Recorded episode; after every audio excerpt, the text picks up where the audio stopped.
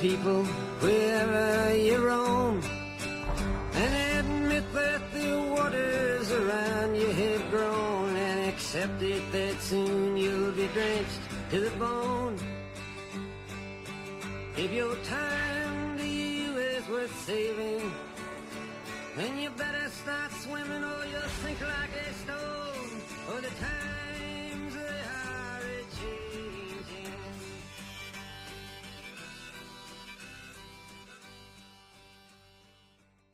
Come gather round people wherever you roam. Eh, vengan todos, reúnanse de donde sea que, en donde sea que estén o donde sea que ustedes estén vagando. Y es el llamado que les hacemos acá desde este programa, a través del internet, donde sea que estén, donde sea que ustedes vaguen, come gather round, come gather round people, vengan y reúnanse para que nos escuchemos. Eh, reunámonos un rato, escuchémonos y después sigamos vagando por donde la vida nos lleve. Empezar con Bob Dylan es un, eh, un canto a la independencia. Es, esta canción es, es, es una canción muy interesante precisamente porque habla de la apertura, de la necesidad de aceptar los cambios que vienen, pero de entender esos cambios como las posibles riquezas que pueden eh, estar esperándonos al final de, de ciertos finales. Para el autor que del que vamos a hablar hoy, quizá es, eh, es una canción que le hace algo de honor, pero también es, es una forma de, de entender el mundo y de entender el arte como tal, ¿no? Eh, creo que el arte es una expresión viva, y como lo entendía Bob Dylan y como lo entiende aún, eh, el arte es un vehículo que nos permite repensarnos el mundo y entender que el mundo está cambiando también.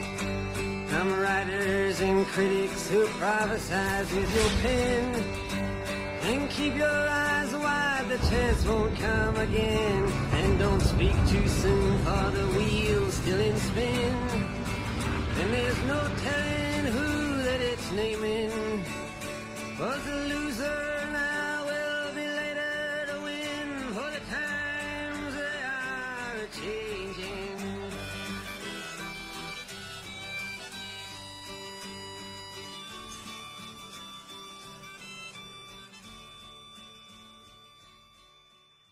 Vamos a cambiar un poquito de registro ya para entrar en materia, ya con nuestro episodio del día de hoy sobre la vida y obra de Thomas Mann, el hombre del crepúsculo.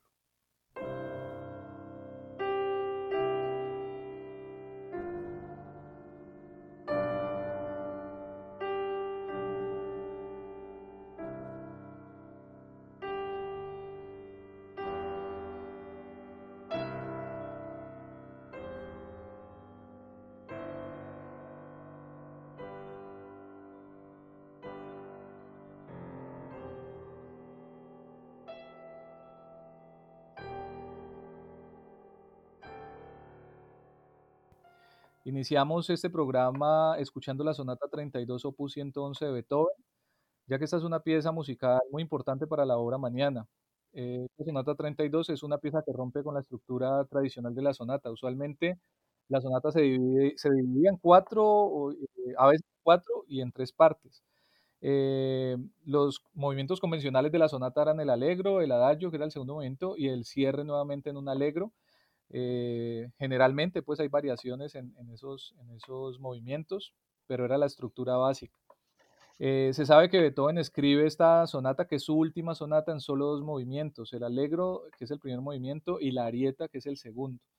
Eh, la importancia de esta sonata, pues en la obra mañana, como lo acabo de señalar, la vemos expuesta por el profesor Kretschmar en el capítulo 8 del Dr. Faustus, que es una de las obras capitales de Thomas Mann, en donde se relata el ascenso y la caída en la locura del músico Adrián Leverkühn, un artista que entrega su alma a las potencias demoníacas para llegar a las mayores cimas del arte, y que paradójicamente termina cayendo en los abismos de la locura y los coqueteos con cierto totalitarismo.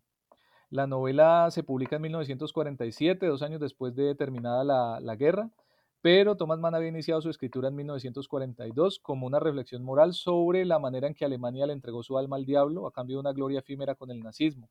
Mann se había exiliado en Estados Unidos y contemplaba a su patria hundirse en el lodazal del totalitarismo, el antisemitismo y la guerra. Así que elaboró esta parábola moral a partir de la leyenda medieval alemana del Fausto, que sabemos pues que relata la historia de un hombre que vende su alma al demonio Mefistófeles a cambio de poder y conocimiento. Yo no sé, Fernando, cómo lo verá, pero yo veo ahí en, esa leyenda una suerte de variación del mito de Adán pero de pronto podemos ampliar eso luego. Eh, y este mito, esta leyenda ya había sido elaborada a manera de novela por otro autor referente de la cultura alemana como es Goethe, a quien Mann eh, obviamente admiraba de, muy profundamente como un representante y símbolo del espíritu alemán de esa Alemania que, cuya cultura finalmente sería destruida por Hitler y su séquito pues, de maníacos genocidas. Para Thomas Mann el Opus 111 representa el fin de una era, la era de la cultura burguesa. Y lo dice el profesor Kretschmar en uno de sus discursos en este capítulo del que estamos hablando. Cito eh, una parte del discurso del profesor Kretschmar. Dice, eh, Mann, después Kretschmar no se apartó ya de su pianillo para volver a su mesa de conferenciante. Se quedó frente a nosotros en su taburete giratorio, en la misma actitud que nosotros, con las manos entre las rodillas, y terminó en pocas palabras su conferencia sobre el problema de saber por qué Beethoven no había añadido un tercer movimiento a la Opus 111. Bastaba, nos dijo, con haber oído la obra para responder a la pregunta un tercer tiempo, una vuelta a empezar, después de un adiós como aquel, un regreso después de aquella separación, imposible. Había sucedido que la sonata en aquel segundo tiempo, aquel enorme tiempo, se había terminado para siempre. Y cuando él decía la sonata, no se proponía únicamente designar aquella en do menor, sino la sonata en general en cuanto género, en cuanto forma tradicional de arte. Había sido ahora conducido a fin, a tener un fin. Había cumplido su destino, alcanzado su objeto insuperable. Se abolía y se desataba, se despedía. La señal de adiós del motivo re, sol, sol, suavizado melódicamente por el do sostenido era un adiós también en este sentido general, un adiós grande como la obra, el adiós de la sonata.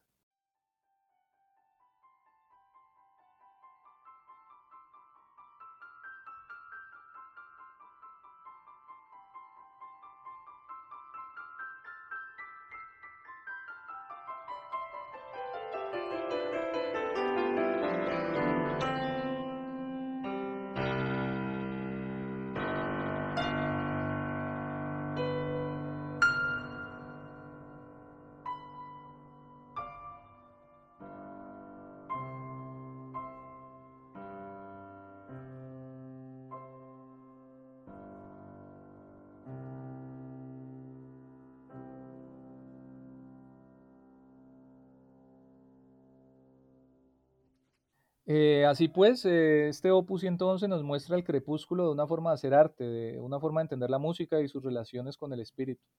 En la arieta, que es el último movimiento de esta sonata 32 que acabamos de escuchar, se ahondan las posibilidades expresivas que llevan a un subjetivismo extremo, desprovisto ya de cualquier relación con lo divino.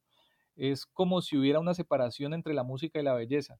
Y es bien interesante porque esto nos recuerda un poco, por lo menos a, mí me recordó un poco el aforismo 118 del humano demasiado humano, que se llama La piedra es más piedra que antaño. En este, en este aforismo Nietzsche dice, en general ya no comprendemos la arquitectura, ni mucho menos cómo entendemos, cómo entendemos la música. El simbolismo de las líneas y de las figuras nos es ya ajeno, del mismo modo que ya no estamos habituados a los efectos sonoros de la retórica, y hemos dejado de mamar esa especie de leche materna de la cultura desde el primer momento de nuestra vida. Originariamente en un monumento griego o cristiano, todo tenía un significado en relación con un orden superior de cosas. Esa atmósfera plagada de significados rodeaba al monumento como un mágico velo. La belleza solo entraba en el sistema de un modo accesorio, sin llegar a afectar esencialmente al sentimiento fundamental de una realidad sublime e inquietante, consagrada por la presencia divina y la magia, a lo sumo la belleza paliaba el horror, pero ese horror era siempre la primera condición. ¿Qué es hoy para nosotros la belleza de un monumento? Lo que el bello rostro de una mujer sin inteligencia, una especie de máscara. Cierro la cita de Nietzsche, eh, que nos muestra también un poco lo que, lo que dice el profesor Kretschmar en esta cita que hicimos de Thomas Mann. Y es que por una paradoja pareciera propia del gran arte, la capacidad expresiva de una forma particular llega a su culminación, a un punto eh, en el que no le queda más que la decadencia o la muerte, es decir, llega a un punto de expresión tan alto que ya no tiene como ningún otro camino que seguir. El artista para Thomas Mann es un sujeto que como Hermes, eh, del dios de la mitología griega, transitaba entre el mundo de los dioses y de los mortales y era el encargado de guiar a las almas de los hombres al mundo de la muerte. El artista, según Thomas Mann, sería una, una suerte de Hermes que navega entre las aguas de la vida y de la muerte, trayendo mensajes de las sombras a los vivos, pero no perteneciendo del todo al mundo de la vida al que se traiciona con el arte. El artista de alguna forma pertenece a la vida, eh, pero la traiciona un poco con el arte, con la vivencia de los mundos ficcionales que desplazan al mundo real. El artista también coquetea con lo demoníaco, pero no se puede entregar a lo demoníaco porque entonces su, su arte se volvería un culto a la muerte y eh, el artista dejaría de servir a la vida. Entonces caería en el nihilismo y en, precisamente en la muerte de todo arte también. Eh, y tampoco se puede entregar a la vida de manera crítica, pues perdería su arte, porque se volvería un arte de propaganda o un arte de partido. O sea, en el peor de los casos, más bien, en el, quizá en el mejor de los casos, el artista, si se entrega a la vida, se volvería un hombre de acción, un hombre común, un poco como hizo Rambo cuando dejó la poesía y se dedicó pues al tráfico, eh, a, ser eh, traficante en África. Pero en el peor de los casos, el artista se puede volver un propagandista o un, un, artista de partido, como los artistas, pues, por ejemplo, del realismo socialista y, de, y los artistas del estalinismo, o de cualquier partido en general. Eh, entonces, desde la mirada de Thomas Mann, la sociedad burguesa representa la última, como es la, es la última representante, la sociedad burguesa de la cultura occidental. Y esa sociedad burguesa ha llegado a su fin, y con ella ha llegado a su fin una forma de arte que le era propia, la de la música y la de la así considerada gran literatura. Entramos en la sociedad de masas. Thomas Mann se erige como el último testigo de esa sociedad que para él es el vehículo de unos valores universales y eternos, y nos invita a que contemplemos con él ese crepúsculo, a que amemos ese crepúsculo y extraigamos de él las lecciones de vida que nos lleven a un nuevo amanecer, de ser posible eso, pero también lo, podremos discutir un poco. Eh, la vida y obra de este autor alemán es la que exploraremos el día de hoy. Hemos querido hacer pues esta introducción con el Opus 111 y con la importancia pues que tiene la idea del crepúsculo en Thomas Mann. Eh, ya una introducción general, pues básica. Eh, este es un autor que tiene, pues, que escribió varias decenas de libros, entre los que destacan novelas como Los Budenbrook, La Montaña Mágica, La Muerte en, Venecia, Carlota en Weimar, El Doctor Faustus, El José y sus hermanos, es decir, grandes obras de la literatura, unas novelas monumentales, no solo en su volumen, sino en su complejidad.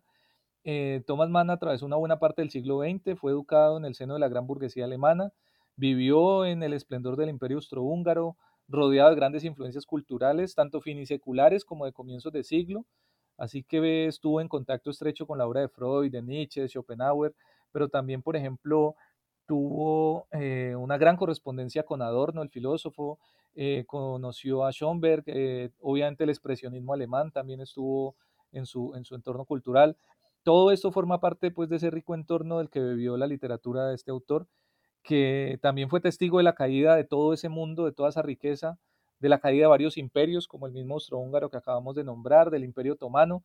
Tomás Mann tuvo que atravesar pues ambas guerras mundiales y como, y pues obviamente también de su mismo, eh, del proyectado imposible imperio alemán, digamos, digámoslo así, que proponía el Tercer Reich. Ahora hablaremos un poco también de cómo Thomas Mann se tuvo que exiliar pues, durante la guerra, cuando ascendió el nazismo al poder, etcétera, en su lugar como escritor ahí.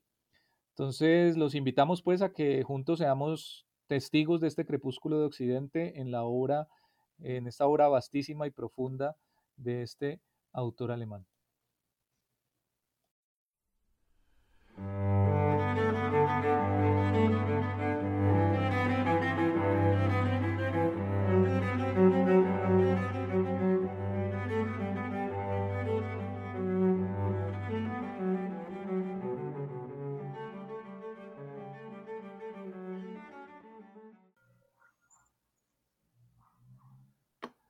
Entonces a la luz de esto que acabamos de ver sobre la sonata 32 como el fin de la sonata, según el profesor Kretschmar ahí en el doctor Faustos, el doctor Fausto, eh, ¿vos cómo ves, Fernando, el tema de, de, Thomas Mann sobre esa decadencia ya del arte burgués, de eso que llamamos el gran arte?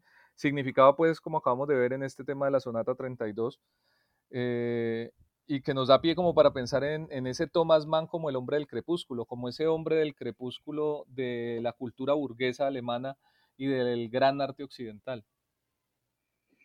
Sí, e, es muy interesante eh, esa, esa afirmación que haces en, el devenir de, tu reflexión, porque de hecho, dentro del proyecto protestante, que también influye muchísimo en la estética mañana y en una forma de arte propia, yo diría que de la cultura anglosajona y gran parte de la cultura alemana, eh, una de las formas de interpretar la sonata ya desde una visión un poco más filosófica y espiritual es que es tripartita precisamente porque parte de, de ese conflicto entre, entre lo espiritual y lo humano, que sería particularmente entre Dios y el hombre, y esa tercera parte de la sonata vendría siendo como una especie de vuelta a empezar o una especie de reconciliación con lo divino, ¿no?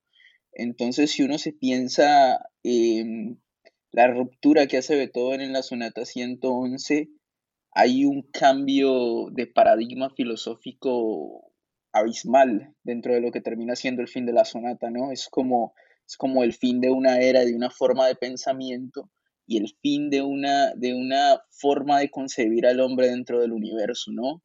Ya es un proyecto inacabado, la idea de la reconciliación divina. Y eso de alguna manera influye en, en, en, en la estética maniana y en esa visión del proyecto burgués que estaba destinado al ocaso. En muchas de las novelas de Mann se ve cómo el hombre burgués eh, está en decadencia, pero también cómo el artista burgués tiene tantos conflictos para mantener eh, una especie de, de, neutralidad o una especie de, orden con, con, con, ese mundo burgués que tanto añora. ¿no? Uno lo ve, por ejemplo, en Tonio Kroger. Tonio Kroger es eh, una de las novelas de las que Thomas Mann hablaba con más cariño, ¿no? Decía que era la novela que más cercana estaba a su corazón. Y, y, es muy interesante porque Tonio Kroger es un artista que está en un conflicto constante con su pasado y ese conflicto constante con su pasado es una forma de añoranza de, de, de la seguridad del proyecto burgués, ¿no? Entre, entre muchas otras eh, disquisiciones que hace Tonio Kroger. Pero esa añoranza del proyecto burgués es como una ruptura entre lo que entre el devenir de ser artista que está que está entregado más a lo bucólico, a lo espiritual, a lo pasional, a una forma de vida desordenada y Antonio Kroger esa discusión la tiene con un artista mientras está reflexionando sobre su arte y el proyecto burgués que ofrece esa seguridad, que ofrece eh, esa niñez eh, en la que pensaba Antonio Kroger y en la que veía la añoranza de lo seguro, de, de, la fortaleza. Más adelante, eh, eso lo vamos a ver también en la montaña mágica, ¿no? El, simbolismo en Thomas Mann es muy importante y es esa idea de, de, de, la seguridad del proyecto burgués va a estar explícita en una de las escenas más particulares de la montaña mágica, que es cuando Hans Castor reflexiona sobre su abuelo y reflexiona sobre la vasija que tenía su abuelo en casa y la seguridad que le proponía esa vasija. Entonces creo que eh, es, es muy interesante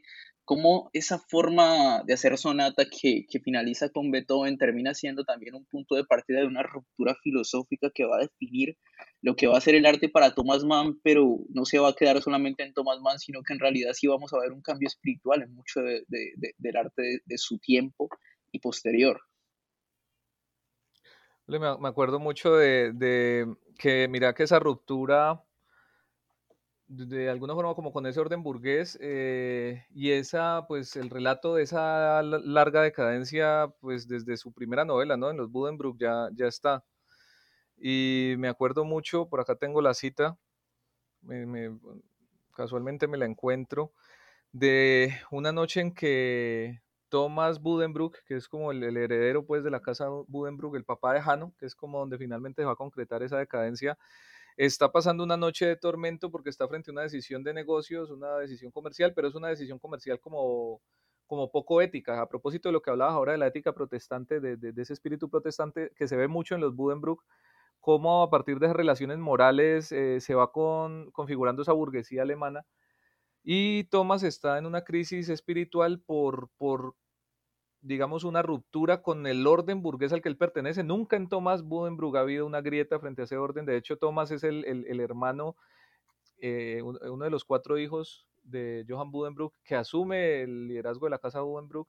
Y a diferencia de Tony, su hermana, que tiene dos divorcios, de Christian, su hermano, que es un, le llaman un suitier, ¿no? Como una suerte de bohemio, pues un tipo bastante díscolo que nunca se ajustó a ese orden. Thomas siempre lo hizo, pero en esa noche en que está en esa crisis, mira lo que dice.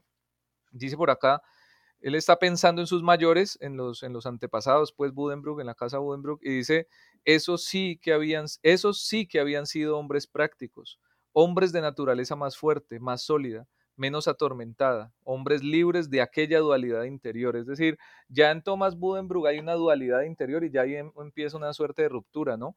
Luego creo que más adelante en este programa pues hablaremos de, de esa ruptura cuando empecemos a ver las figuras del demonismo como de lo apolíneo y lo, dionisiaco en, las novelas de Thomas Mann, ¿no? Cuando veamos ese, ese par de Setembrina y, Nafta, por ejemplo, en La Montaña Mágica, o el mismo par Adrián Leverkusen, Sereno Saiblum en, en El Doctor Fausto, ¿no? Sí, de hecho, e, ese personaje de, de Thomas Budenbrook es un personaje muy interesante porque eh, es, es una muestra de, lo que es eh, la pluralidad de la novelística mañana, ¿no? Yo creo que los personajes de Thomas Mann evolucionan e involucionan también como en la vida misma y eso hace que, lleguen a ser tan creíbles y tan cercanos a, la vida misma que, la estética mañana termine como ahondando en, todos los recovecos del pensamiento humano y en todas las formas de sentir también. Y creo que en realidad ahí es donde podemos clasificarlo en, en, en algunas de tus reflexiones que hiciste sobre esa gran literatura que intentaba totalizar el mundo. Pero particularmente Thomas Budenbrook eh, va a tener una involución, si se quiere mirar desde el punto de vista burgués, o quizá una evolución, el que lo mire desde el punto de vista bohemio también, ahí podemos hablar de lo apolíneo y lo dionisiaco, o una entrega a esas, esas dos fuerzas eh, que siempre están jalonando el mundo, ¿no? Para, algunos será positivo, para algunos será positivo el giro hacia lo apolíneo y en términos del orden, eh, porque considerarían el arte de una visión más conservadora como un tema decadente o peligroso. Y para los bohemios será positivo el giro hacia lo dionisiaco en tanto, eh, eh, en tanto implica, sí, o significa la genialidad del artista frente al orden burgués, al soso y chato orden burgués, ¿no? Pero al final Thomas Mann... sería parte de las lecturas, pues, de, de, digámoslo así, más conservadoras o más, o más bohemias, ¿no? Claro, y al final Thomas Mann nunca nos va a decir o, o, nunca se va a parar como autor a dar una, una, una, una postura sobre el asunto porque, porque Thomas Mann nunca como novelista se pensaba en, eh, para él hubiera sido eh, totalmente panfletario tomar una postura al respecto. Él quería mostrar quizá esa dualidad de la vida porque entendía en la estética nietzscheana que fue tan importante para él que lo apolíneo y lo dionisiaco siempre estaba presente en la vida misma, que eran, que eran esas energías, esas fuerzas eh, que jalonaban potencialmente al hombre. Yo creo que ahí es donde vemos, em, en una de las facetas donde vemos a Nietzsche mejor leído en Thomas Mann, pero, pero particularmente, y te termino el, el fragmento de, de, de, Thomas Budenbrook, hay, un, hay, un, hay una parte en, en, la novela de los Budenbrook que comienza con esa recta final hasta la muerte de Thomas Budenbrook y va a ser cuando, después de haber sido el hombre más exitoso, uno de los hombres más reconocidos dentro de su pueblo, y haber pertenecido, y haber pertenecido a los estatutos de la política, y haber estado en el Senado, y haberse codeado con las grandes personalidades, Thomas Mann un día, eh, Thomas Budenbrook, un día de, de, de, aburrimiento, se sienta a leer un libro. Era, era un hombre que nunca había leído de esa manera, ¿no? De hecho, nunca se nos dice que Thomas Budenbrook estuviera entregado como, como, como a ese tiempo de ocio, porque era un tipo demasiado práctico. Eh, que se siente a leer ya, ya, ya, ya presagia una, una diferencia, un cambio de, de, de, sentir, como, como, como el presagio de algo distinto, de, de, del acabose de un personaje o de la decadencia de toda la familia que son los Budenbrook. Y Thomas Mann se sienta a leer y ese libro que lee lo cautiva tanto que comienza a hacer disquisiciones filosóficas, ¿no? De hecho, particularmente no se nos dice qué libro está leyendo, pero uno de los fragmentos nos sugiere, o las reflexiones que hace sobre ese texto se nos sugiere que, que es Schopenhauer, ¿no? Y el mundo como voluntad de representación, que fue una de esas obras que fue fundamental para Thomas Mann, porque de alguna manera cambió sus paradigmas estéticos y lo obligó a reflexionar sobre su arte y sobre la vida misma de formas que el joven eh, Thomas Mann no había reflexionado antes.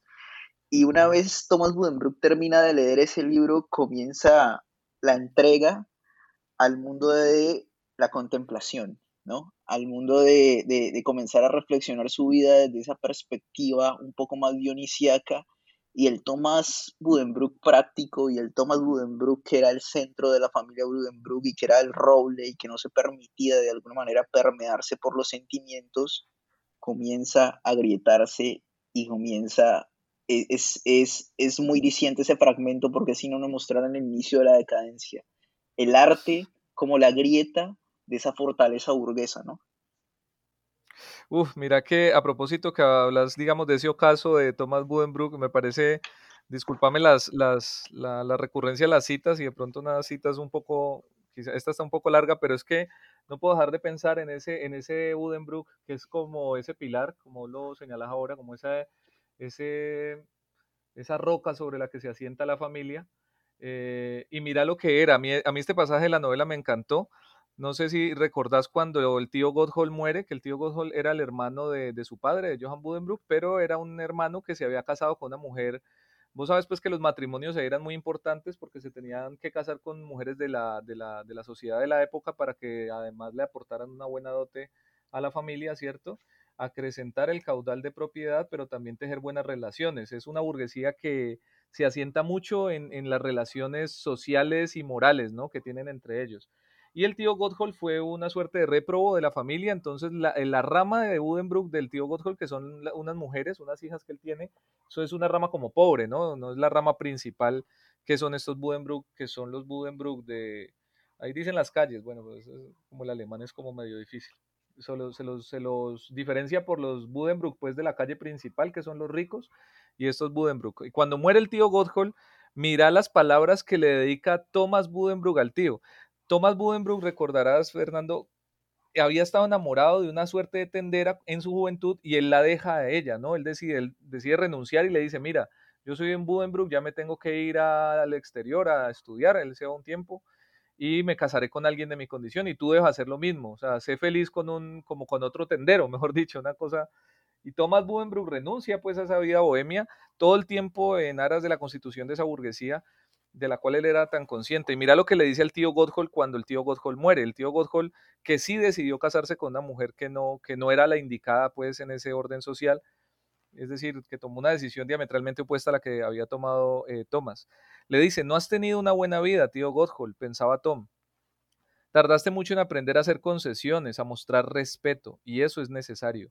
Si yo fuera como tú, hace mucho que me hubiera casado con una bella dependienta mantener las apariencias. ¿Acaso querías una vida distinta de la que has tenido? A pesar de tu rebeldía y de estar convencido de que esa rebeldía tuya era idealista, tu espíritu nunca poseyó la suficiente fuerza, la suficiente imaginación, el suficiente idealismo que dota a un hombre de ese entusiasmo callado, mucho más dulce, satisfactorio y enriquecedor que un amor secreto o que cualquier bien abstracto que necesita para llevar, defender y honrar un apellido que se remonta muchas generaciones atrás, el escudo de una familia, para conducirlo al poder, el esplendor y los más altos honores. La sensibilidad poética era algo ajeno a tu persona, por más que tuvieras el valor de amar y casarte en contra de la voluntad de tu padre. Y tampoco tenías ambición, tío Gotthold. Cierto es que ese antiguo apellido es un apellido burgués y que la manera de honrarlo es contribuir al esplendor de una empresa de exportación de cereales, conseguir que nuestra propia persona sea honrada, querida y poderosa en un pequeño rincón del mundo. Pensaste tal vez voy a casarme con la Stewing, con la mujer a la que amo, y dejaré de lado todas esas consideraciones prácticas porque son meras futilidades, rancios principios burgueses. Ay, también nosotros hemos viajado y nos hemos cultivado ya lo suficiente como para darnos cuenta de que vistos desde fuera y desde arriba, los límites de nuestra ambición son muy estrechos e irrisorios. Pero todo esto no es más que una parábola aquí en la tierra, tío Gotthold. ¿No sabías que incluso en una pequeña ciudad es posible llegar a ser un gran hombre? ¿Que se puede llegar a ser un César incluso en un mediocre puerto comercial del Báltico? Naturalmente, para eso es necesario tener una pizca de imaginación, una pizca de idealismo, y tú no lo tenías pensaras lo que pensaras de ti mismo. ya, es que miraste cierre, ¿no? Y tú no lo tenías, pensaras lo que pensaras de ti mismo. Entonces, quería leerla porque mira todo ese discurso, ¿cierto?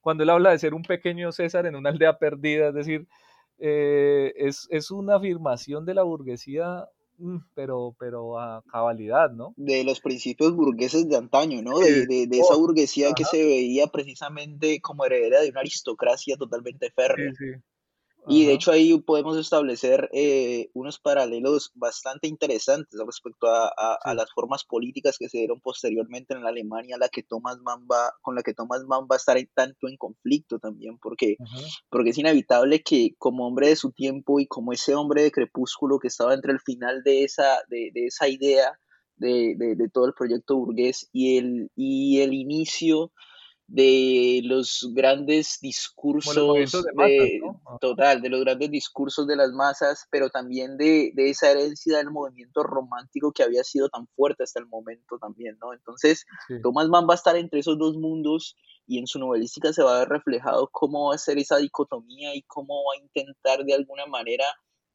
no mediar como ser humano, porque Thomas Mann establece una diferencia muy interesante entre él como artista y él como ser humano, pero en su arte también se ven reflejadas las preguntas de su tiempo, como precisamente él se pensaba como un hombre, pero a través de la pluralidad de sus personajes. Cada personaje en Thomas Mann es una pregunta sobre cómo es ser un hombre en un tiempo determinado. ¿no?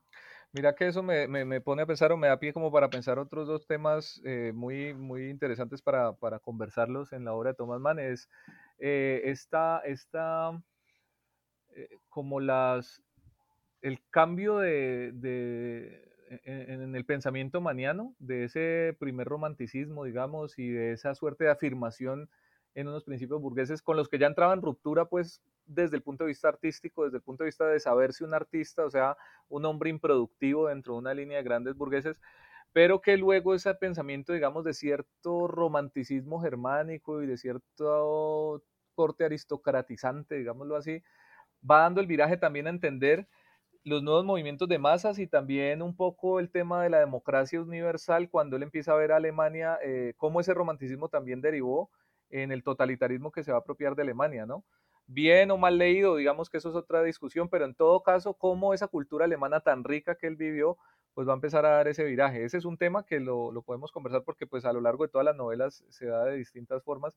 Y el otro es como esas relaciones del arte con la muerte, porque sin duda esa grieta que empieza a ver con, con respecto a los principios burgueses, se empieza a dar en estos personajes que son bohemios, que son más dados a lo artístico y que de alguna forma coquetean con la muerte porque ese Christian, por ejemplo, de los Budenbrook, el hermano de, este Thomas, es un tipo al que le gusta el teatro, ¿cierto? Que va a, los cabarets, entonces no anda con mujeres pues muy bien, de muy buena reputación, y es todo ese coqueteo con el arte y la decadencia también, ¿no?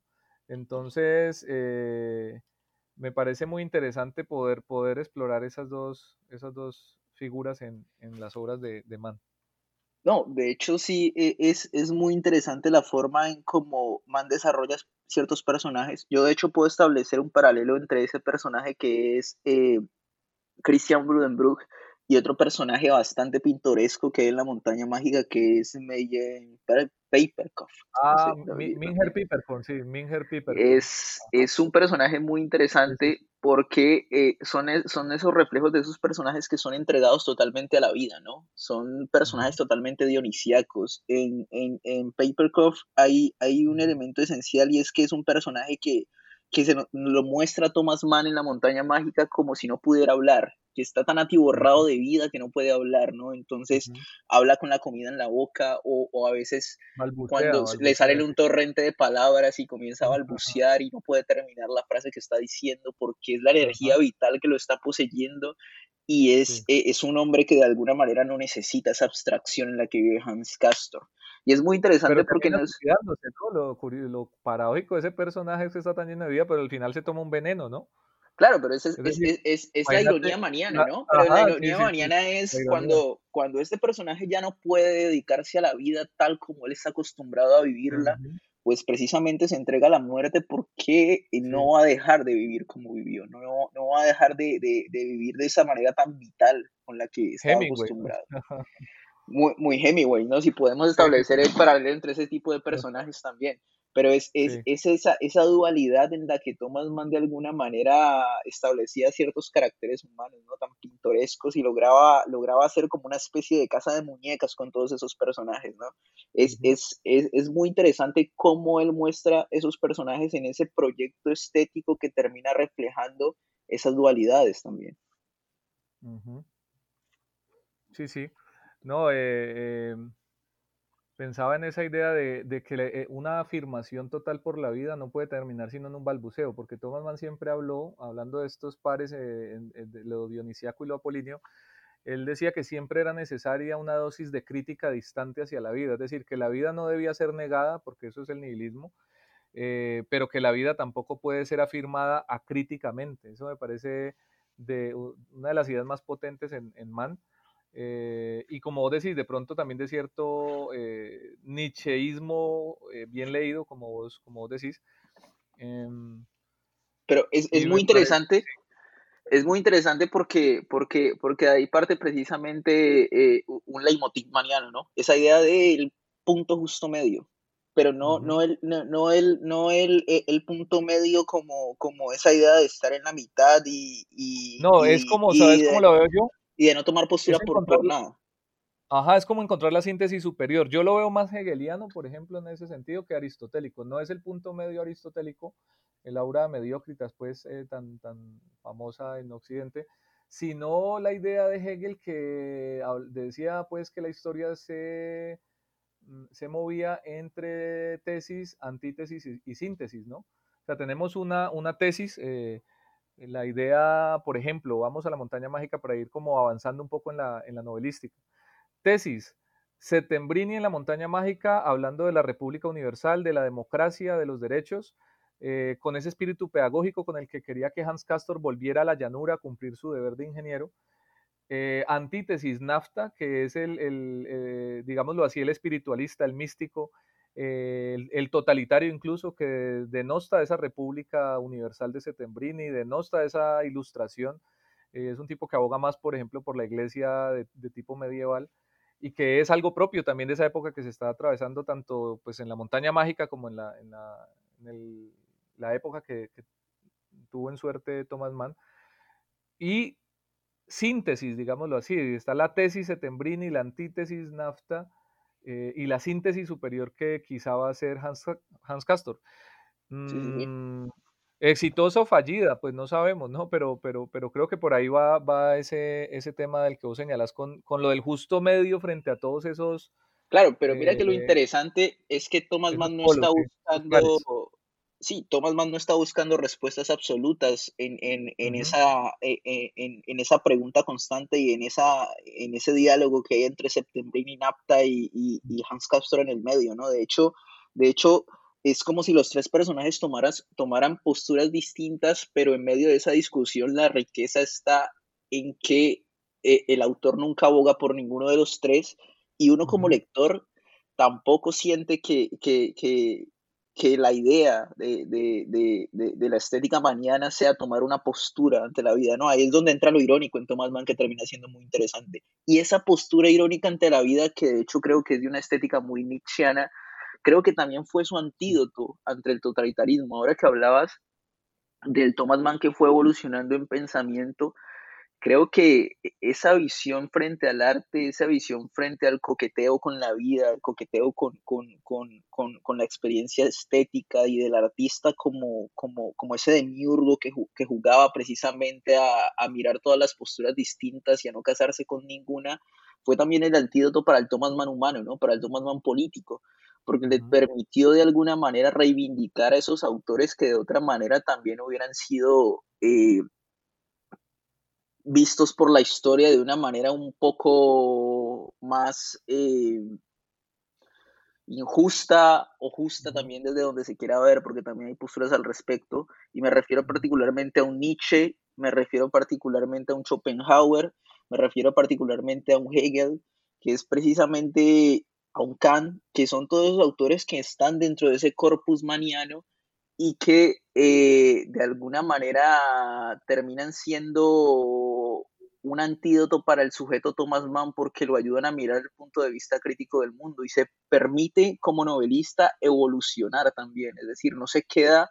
en el artista panfletario o de suerte panfletario que eh, toma una postura frente a la vida y al mundo y se queda de alguna manera eh, estancado en esa postura frente a la vida del mundo. mira que eso es muy interesante porque en los diarios de, Thomas Mann, y es algo que hemos hablado en la intimidad, eh, eh, eh, Thomas Mann siempre tiene una discusión con su hermano, que es Heinrich Mann, que fue un autor muy importante también posterior a, a la fama de Thomas Mann.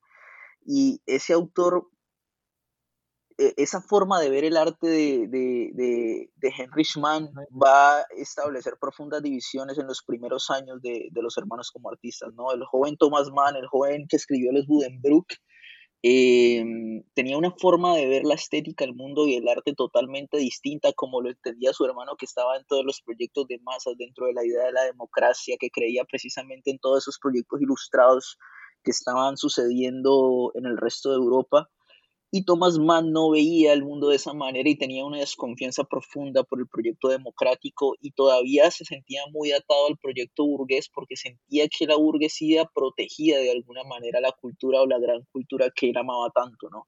Entonces, eh, en los diarios de Thomas Mann siempre y, algo, y, habrá que decir, algo de razón, no, y algo de razón tendría, ¿no? Es decir, es lo tenaz también claro, todo esto. Uno puede pensar, uno podemos verlo después, pero mira que hay una, hay una, hay de hecho una, discusión que establecen los dos y, parafraseando a Thomas Mann en uno de sus diarios, eh, Thomas Mann dice que él ve el arte precisamente como una entrega total a, su arte mismo, como, como que él solamente se debe a su arte y que él solamente se debe a su proyecto estético y que si intentara de alguna manera politizar ese proyecto estético dejaría de ser el gran arte también, ¿no? Entonces ahí hay una, hay una resonancia romántica del arte por el arte en el primer Thomas Mann que termina siendo fundamental en su obra porque la enriquece, si se quiere ver de, maneras totalmente eh, distintas,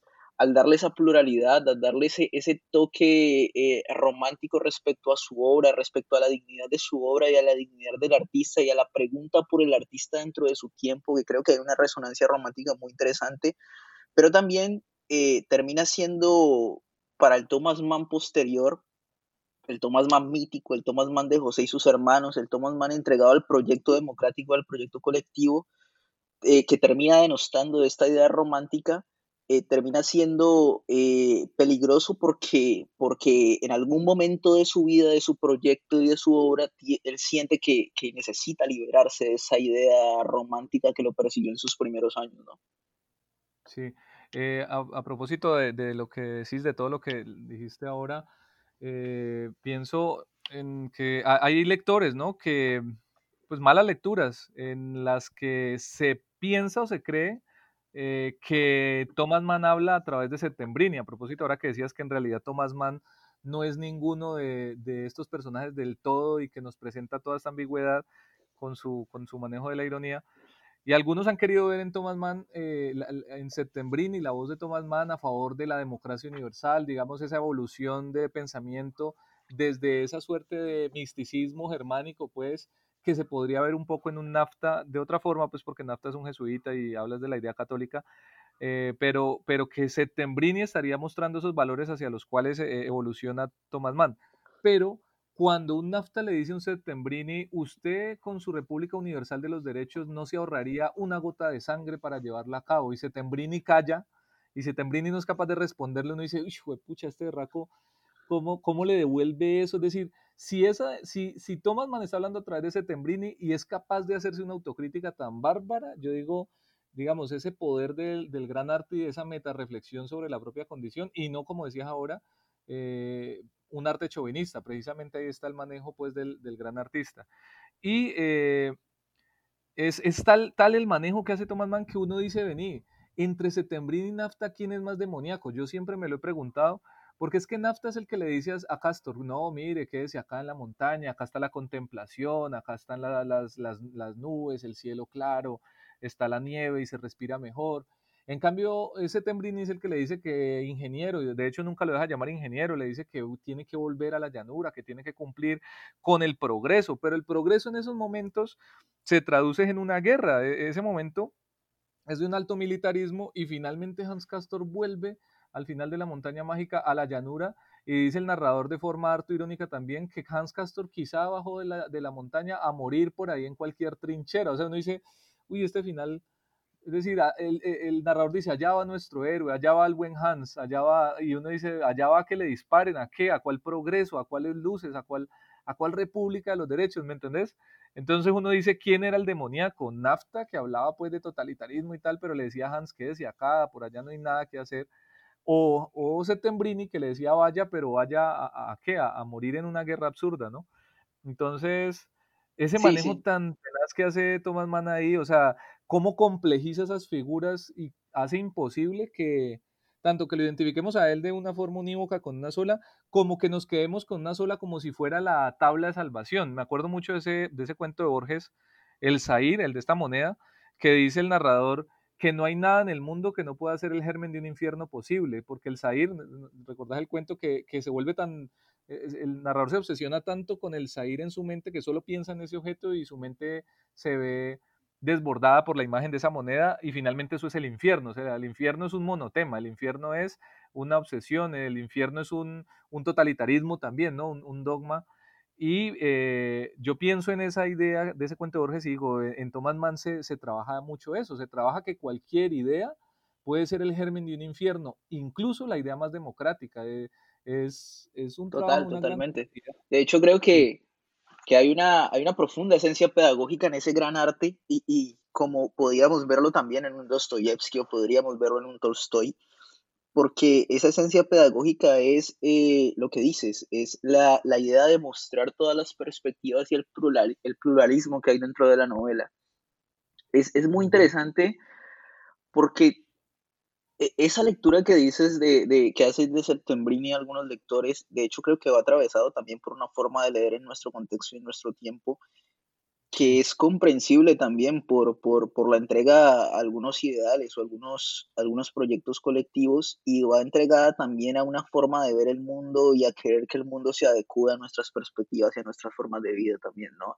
pero ese, e, el positivismo que, que es ese relato, exacto, ese relato científico que, que, que, se nos ha vendido como el gran progreso, también termina siendo mucho después uno de, de, de los elementos que van a crear la, eh, la, gran barbarie que vivió el mundo entre guerras y que también ha vivido posteriormente, porque eh, la falta de reflexión respecto a la idea del progreso también nos ha traído innumerables problemas como sociedad y como especie.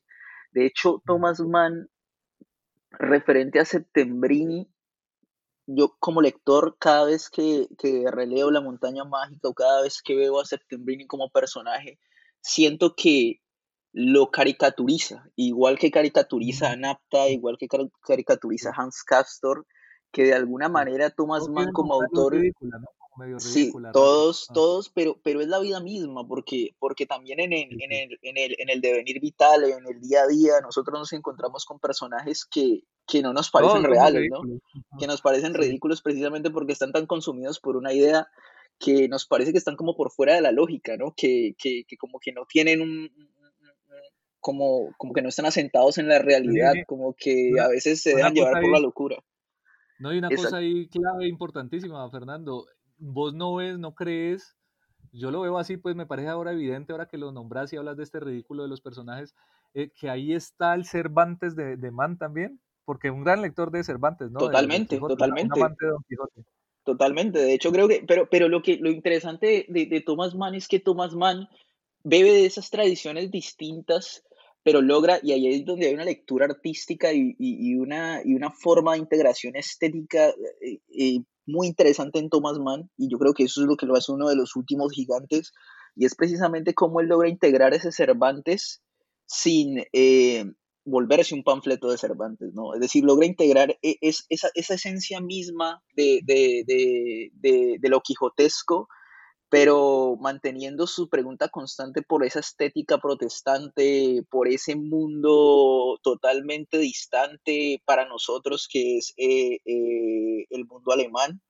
Entonces, al final termina, termina integrando esa, esa, esa pregunta cervantina o esa, esa burla de Cervantes eh, frente, a, frente a todos esos proyectos de la certeza y, termina siendo una versión de lo que, de lo que Milan Kundera llamaba la verdad delusiva, ¿no? eh, es decir, una de las formas de leer a Thomas Mann, que de hecho creo que, es la que más le hace honor a su pluralismo y, y al humanismo implícito que hay en toda su obra, es eh, que no hay verdades absolutas en ningún personaje de Thomas Mann, que es lo que eh, Condera decía cuando hablaba de las verdades elusivas, ¿no? La función de la novela no es la, función de la novela no es la de la verdad absoluta, la función de la novela es la de la pregunta constante y en Thomas Mann vamos a encontrar más preguntas que respuestas. De hecho, creo que vamos a encontrar prácticamente preguntas siempre. Entonces, siempre va a ser la pregunta constante sobre estos personajes, porque lo ridiculiza eh, la idea misma de estos debates entre, entre Septembrini y Napta, que terminan siendo unos debates de una profundidad intelectual espectacular, terminan no llevando a ningún lado a ningún personaje, terminan siendo el nihilismo, porque los dos, dentro de sus posturas totalmente distintas, dentro de ese positivismo de Septembrini y dentro de ese, eh, eh, ese afán totalitarista de Napta, terminan los dos cayendo en ese nihilismo de la nada, no terminan llevándonos a ningún puerto ni terminan dándonos precisamente soluciones que nos ayuden a aceptarnos como especie o en la pluralidad de nuestras ideas. Y eso es muy interesante. son, son, tan dicotómicos que llegan a un duelo, ¿no? Es decir, la única manera ni siquiera... Total, pero mira que eso es una metáfora.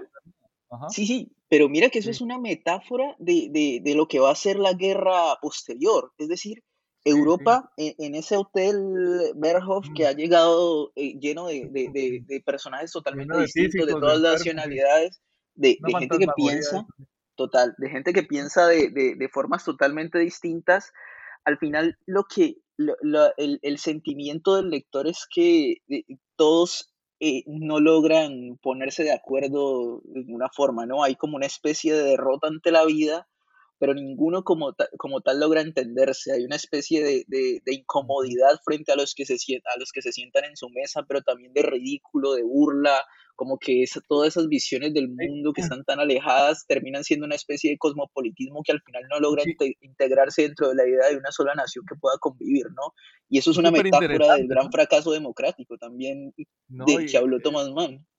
¿Recuerdas que hay una mesa de unos rusos y entonces hay unos rusos bien, que son unos rusos educados y otros rusos como vulgares? A los rusos nadie los entiende, pero entonces hay otra mesa en la que incluso hay una mujer que es mexicana. Eh, se habla también en francés, es una babel de lenguas también ese verjo, ¿no? Eh, un poco esa, esa, esa, esa síntesis de Europa. Pero esa, esa idea cervantina precisamente de, de eh, que hablabas de, de, de, la verdad delusiva, como la interpretaba Kundera, y, y, y, de la posibilidad del pluralismo que da la novela, de alguna manera es lo que defiende Thomas Mann, creo que en toda su novelística. En esa novela, en La montaña mágica, se ve de, esa manera, de manera exponencial cómo logra despregar esa multiplicidad de voces y cómo logra hacer esa, esa caja de resonancia de todas esas voces que, que, que al final uno como lector llega a entender que es inevitable que surjan, ¿no? En una época de la que hablamos de, visiones políticas totalmente distintas y en las que se nos suele decir que estamos polarizados, e, es como si no hubiéramos entendido a, precisamente esa idea maniana de, que la democracia es precisamente el imperio del pensamiento distinto.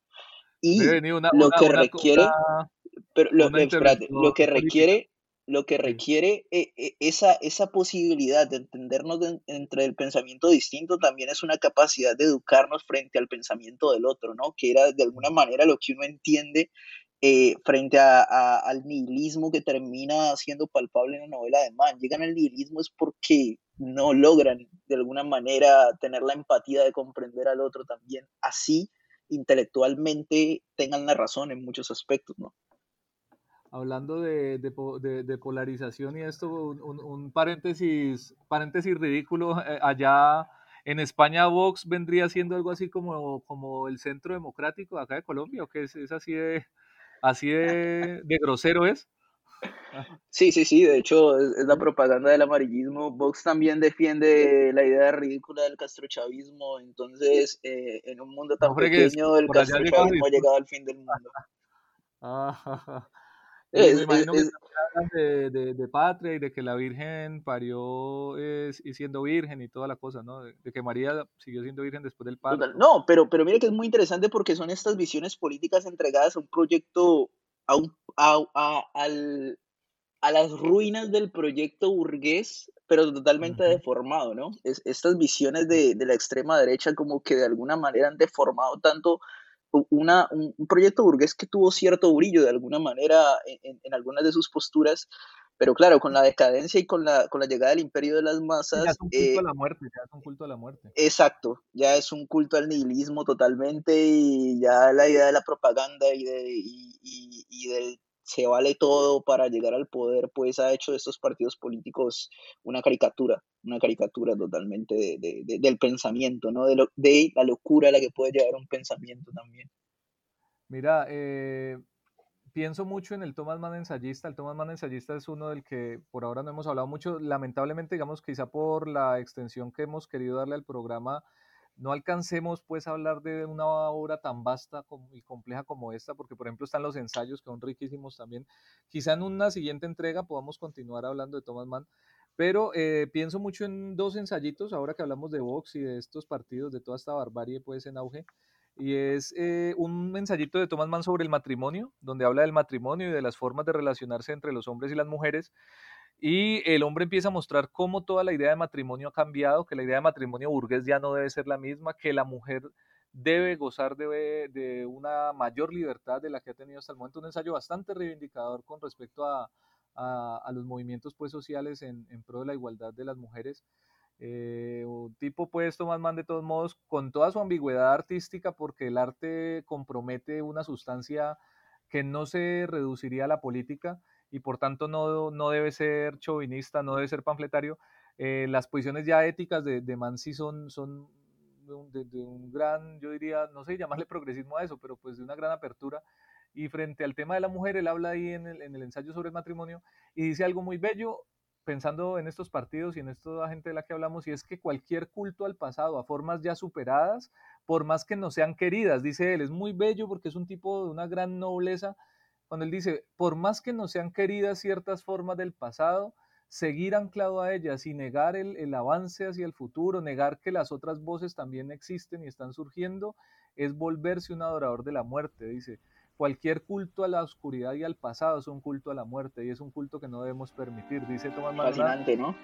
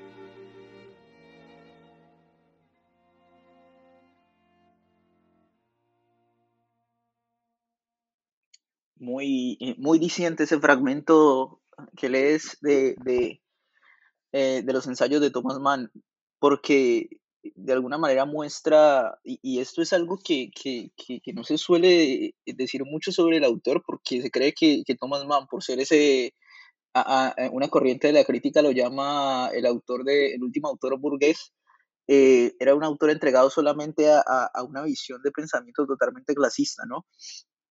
En una mala interpretación que se suele hacer de la burguesía, que está de hecho muy ligada al espíritu marxista, mal leído, de una época en la que vivimos también.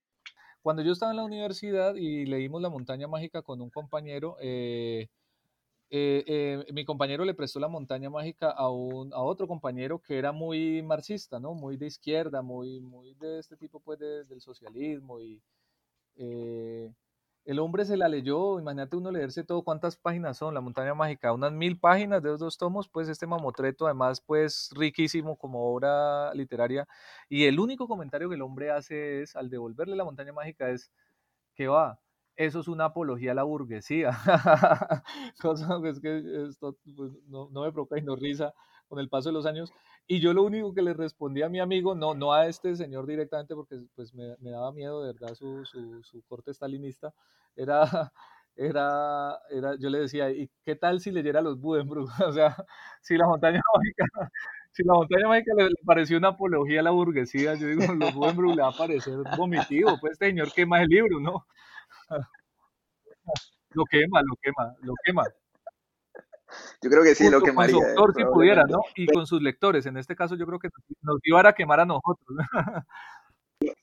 También es muy diciente de, de, la forma de leer de un tiempo que ha ganado precisamente tantas reivindicaciones eh, de ciertos colectivos, reivindicaciones grupales, que son eh, eh, en un nivel político totalmente respetables y con las que es inevitable no estar de acuerdo, pero también te das cuenta que terminan eh, afectando ciertos niveles de pensamiento, exacto, terminan afectando ciertos niveles de pensamiento y ciertos niveles de lectura que terminan siendo totalmente fanatizadas, ¿no? Y de alguna manera eso es una crítica de Thomas Mann en su obra, porque eh, cuando me haces el comentario de este personaje, me sugiere que es como si él fuera uno de los personajes más de la montaña mágica, ¿no?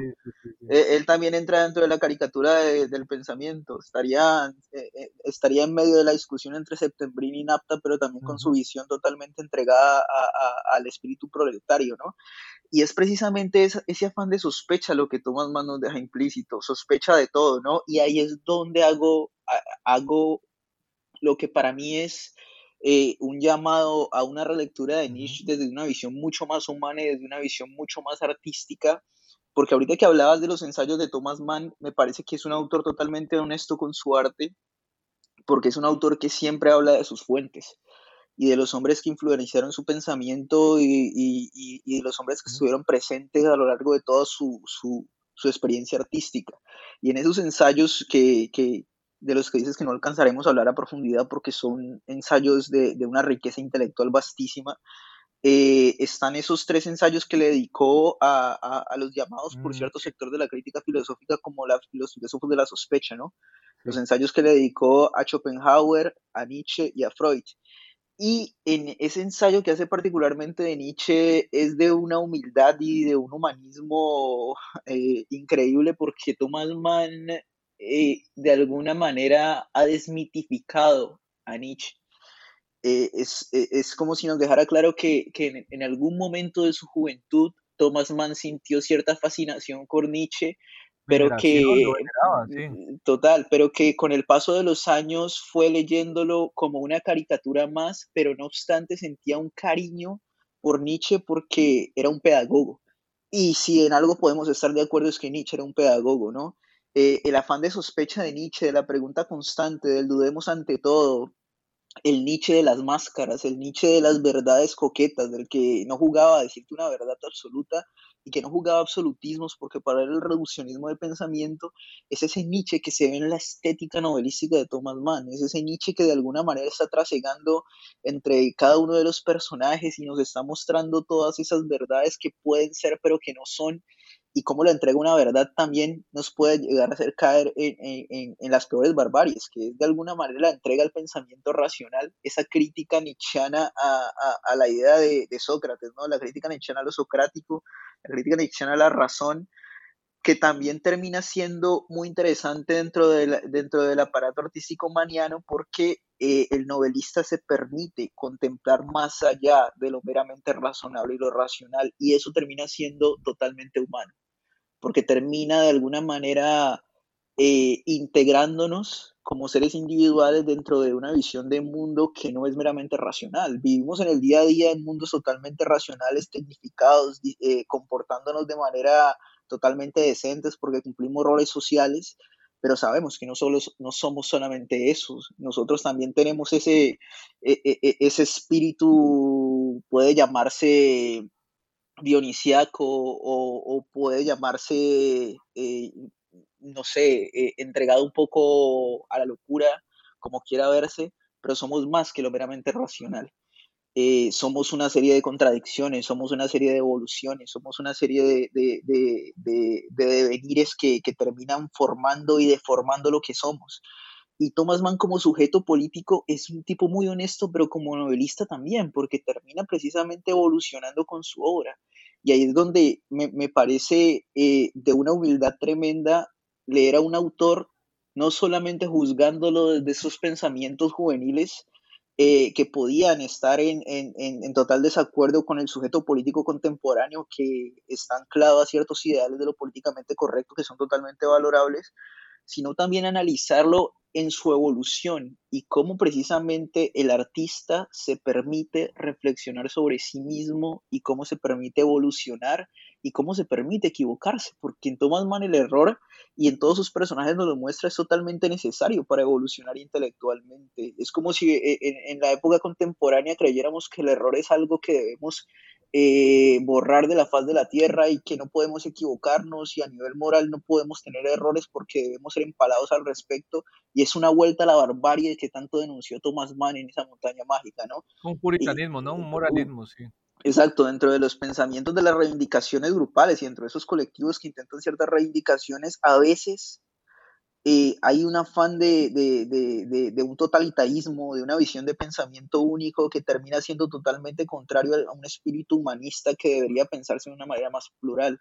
Deberíamos permitirnos o, o, de alguna manera entender que podemos equivocarnos, como nos planteaba ese Thomas Mann como sujeto político y sujeto artístico, para poder dar, para poder dar cuenta de una evolución intelectual, porque de otra manera también sería bastante difícil poder evolucionar intelectualmente.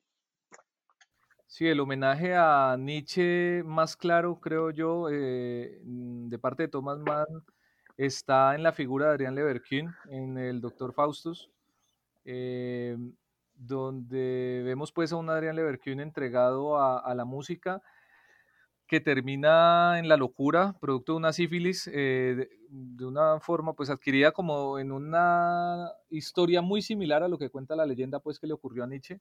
Thomas Mann en el ensayo, en uno de los ensayos de Nietzsche, si, mal no recuerdo, nos habla del destino trágico de Nietzsche, de lo conmovedor que fue para él que esa gran mente terminara en los abismos de la locura y también en los abismos del exceso, porque para el Thomas Mann, digamos, más maduro, ese arranque, ese dion, ¿cómo, ¿cómo, lo diríamos? Ese dio,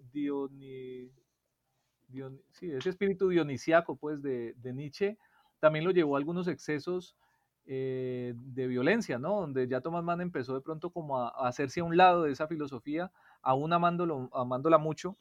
Y en el Adrián, en el Doctor Faustus vemos en Adrián Leverkusen ese camino hacia la locura, hacia la disolución.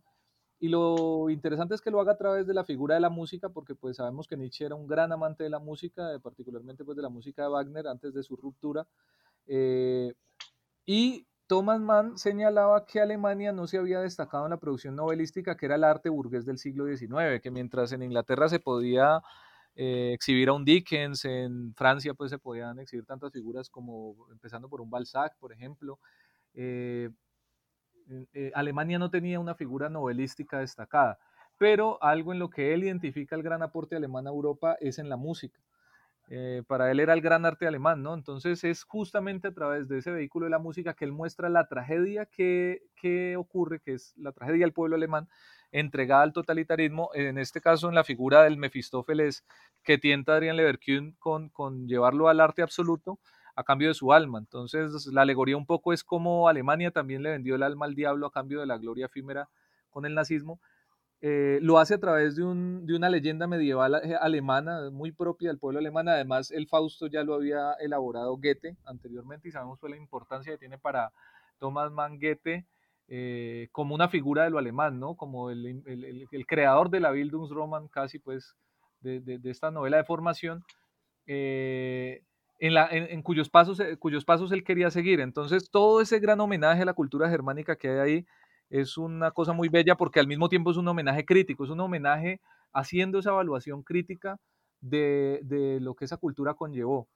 Y eh, en ese sentido significativo, claro, que lo haga en la, en la, en la imagen de la música, mmm, como digo, pues porque no, no, no, se consideraba pues que Alemania tuviera en el censo de las letras y de la novela moderna pues como una gran participación. Eh, sí, no, es, es, es, muy interesante precisamente porque ahí partimos de ciertas influencias eh, que son importantes para Thomas Mann y como decía, la honestidad del autor es, eh, es importantísima. De hecho, Ah, él, en el ensayo dice eso, dice que la figura de Nietzsche eh, también sintetiza la figura de Alemania eh, y que esa tragedia es la claro. tragedia alemana. Imagínate la elaboración, sí. Claro, de hecho acá me, surge de lo que decís eh, una idea de Isaiah Berlin en las raíces del romanticismo, el romanticismo que fue hecho muy importante dentro de la obra de, Thomas Mann, porque como sujeto de su tiempo terminó siendo eh, tocados por, por, la idea del idealismo alemán y por, por todo lo que había implícito dentro de lo, romántico. Y es una forma de analizar que tiene Isaiah Berlin muy interesante, y de hecho te la haría en forma de pregunta y que me dieras su opinión al respecto. Y es la siguiente. Cito, si la historia, no solo del pensamiento, sino de la conciencia, la opinión y también de la acción, la historia de la moral, la política y la estética es en gran medida una historia de modelos dominantes. Cuando analizamos una civilización en particular, descubrimos que sus escritos más característicos y otros productos culturales reflejan un patrón de vida específico, que rige a los responsables de dichos escritos, pinturas o producciones musicales particulares, y entonces comprendemos que para identificar una civilización, para concebir el tipo de civilización que es y para entender el mundo en el que pensaron, sintieron y actuaron aquellos hombres, es importante intentar, en la medida de lo posible, aislar ese patrón dominante por el que se rige dicha cultura. ¿Cuál sería entonces ese patrón dominante en la cultura maniana? Para ti. Uy, esa pregunta hacía quemarropa, me cogió desarmado. ¿Cuál sería el patrón dominante? El patrón dominante. Mira que yo no sé, de pronto lo, por la premura de, responder el oro como la idea. Eh, creo que sin duda está presente o patrones dominantes también, ¿no? Porque no creo que sea solo uno dentro de, Thomas Mann, que podamos definirlo en una sola cosa, creo que sería hacerle, sería hacerle muy poco honor al autor. Sí, no, lo que pasa es que esa, esa única cosa en la que quizá podamos eh, sintetizarlo, en realidad son muchas, pero pues engañamos un poco ahí con, con el lenguaje, y es esa, esa suerte de, iba a decir desgarro, sí, como desgarro del sujeto entre dos tendencias del espíritu muy fuertes, entre dos tendencias eh, que en ese momento se disputaban en Europa, como lo hemos La dualidad. ahora con Setembrini y Nafta, sí, sí, claro, porque mira que se habla mucho de cómo se disputan el alma de Hans Castor, Setembrini y Nafta, entonces siempre tenemos un sujeto cuya alma, se, cuya alma está en disputa.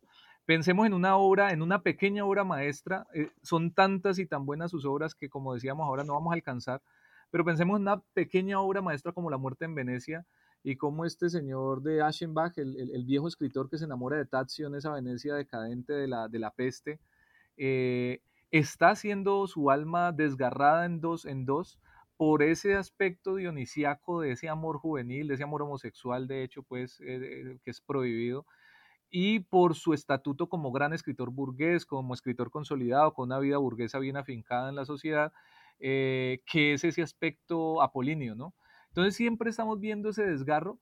Eh, en el mismo Adrián Leverkusen, cuando hablamos ahora del, doctor Faustus, está Serenus Seidblum, que es el narrador, que al contrario de Adrián Leverkusen, que es el genio demoníaco, Serenus Seidblum es el, el, el, el profesor, el hombre de la retórica, de la palabra, él es profesor, de hecho, como profesión. Es el hombre que narra, su mismo nombre Serenus, que marca pues la serenidad del tiempo de la narración, eh, que Thomas Mann lo identificaba mucho con la épica. Thomas Mann decía que la épica era serena porque no tenía afán.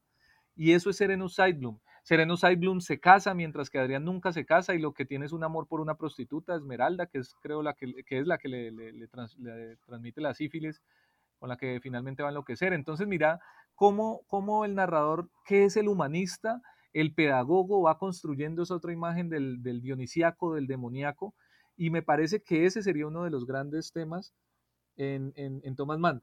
Ya en el José y sus hermanos pareciera que se lograría una síntesis superior, ahora que vos hablabas de, cómo él retomaba el mito y retomaba lo mítico, pero no para hacer una alabanza al, mito, sino para hacer una síntesis superior. Y aquí quiero hablar del, ensayo que, te dije ahora, hablé del, del matrimonio, había hablado de, había anunciado que iba a comentar un poco el de Freud, y es cuando hables el ensayo sobre Freud. El ensayo sobre Freud, Freud es de una gran belleza porque muestra cómo Freud se mete al reino de las tinieblas para tratar de llevar la luz de la razón también a la, a la, oscuridad del sueño y del inconsciente. Y él dice que ese es el verdadero espíritu ilustrado, que la gente veía en Freud a un mistagogo en su momento y que en realidad Freud es un gran ilustrado, porque es el que no teme llevar la luz aún allá, a los lugares del mito y de la sinrazón.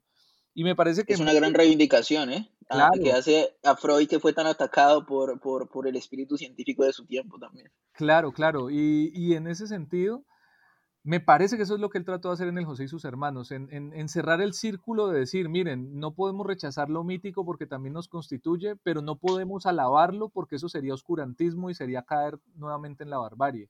Debemos... Eso que dices, eso que dices, Ajá. eso que dices es muy interesante porque me hace recordar precisamente... Eh, e, e, esa, esa visión maniana y la evolución que él tenía, que, que tuvo a través de su obra, entre esa, entre, entre esa visión entre el, entre el logos y el mito, ¿no? Y fue lo que hicieron los griegos. Termina... Fueron lo que hicieron los filósofos griegos. ¿no? Exacto. Pero Thomas Mann lo, re, lo resignifica, lo resignifica dentro de su tiempo porque entiende que el mito en nuestro tiempo toma características distintas. Y ahí cuando dices precisamente ahora que no podemos rendirle un culto al mito, porque terminaba siendo oscurantismo, eh, Thomas Mann entiende que no se trata de rendirle un culto, sino que lo mítico también tiene un valor fundamental dentro de la conciencia colectiva. Y quizá lo mítico tiene un valor dentro del espíritu democrático. Y es ahí, eso es, muy interesante porque Thomas Mann encuentra la clave de los mitos fundacionales.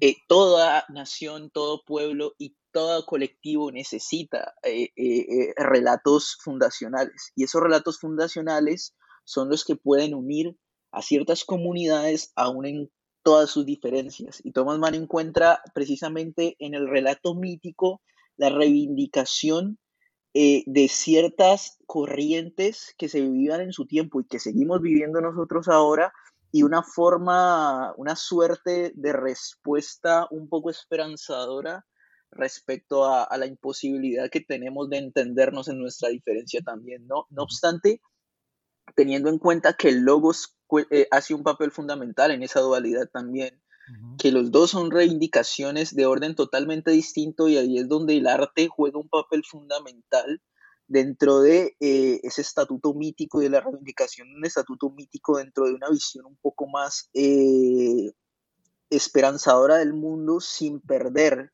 ese espíritu ilustrado del que hacía referencia ahorita hablando con Freud.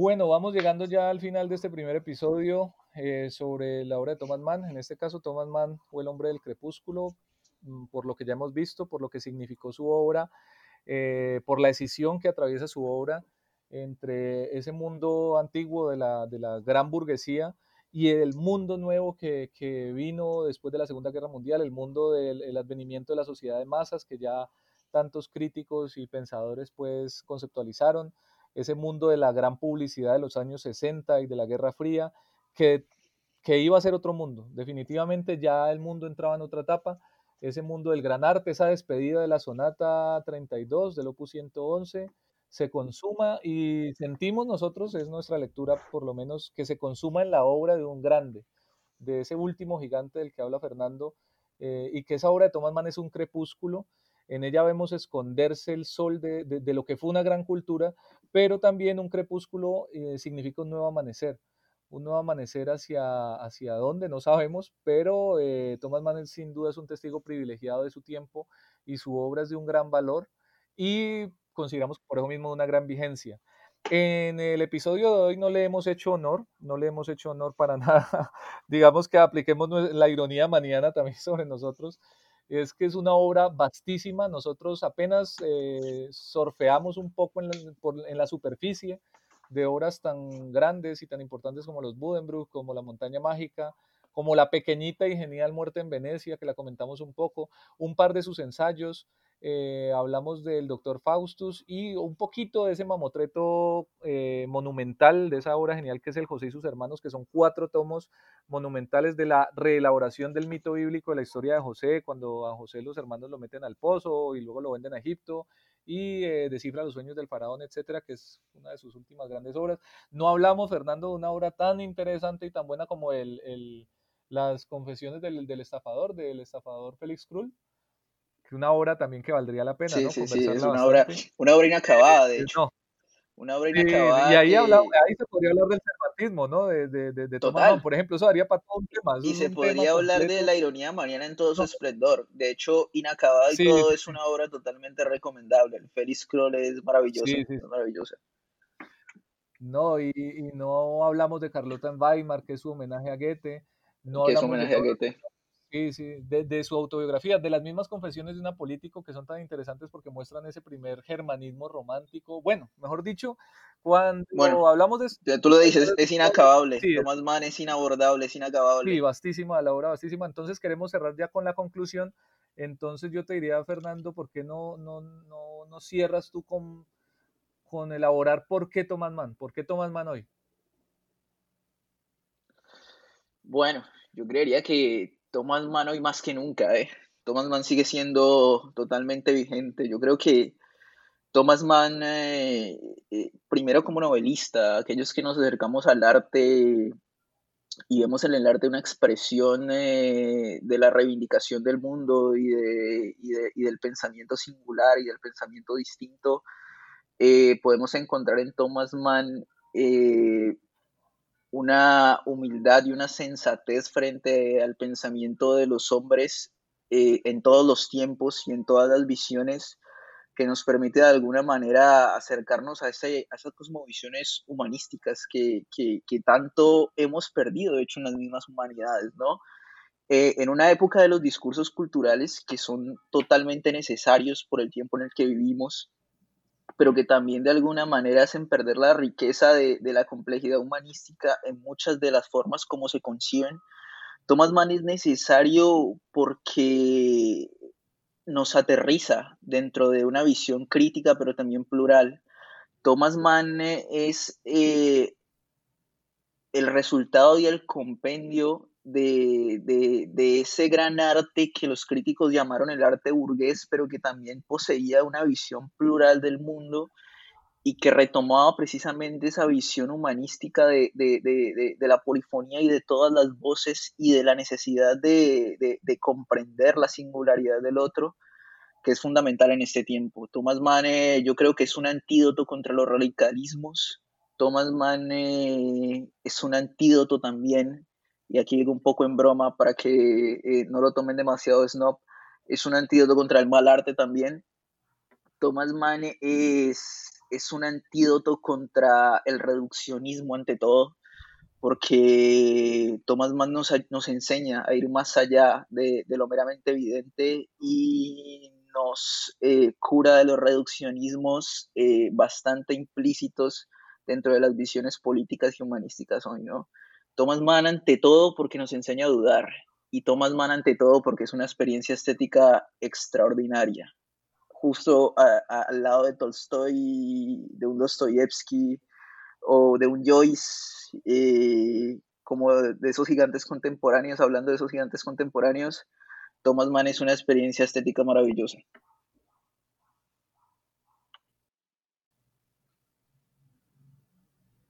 Bueno, Thomas Mann hoy. Eh, si Thomas Mann era el hombre del crepúsculo, yo me atrevería a decir, aunque muchos podrían tildar ese pensamiento reaccionario, pero me atrevería a decir que nosotros somos los hombres de la noche, la noche de ese crepúsculo.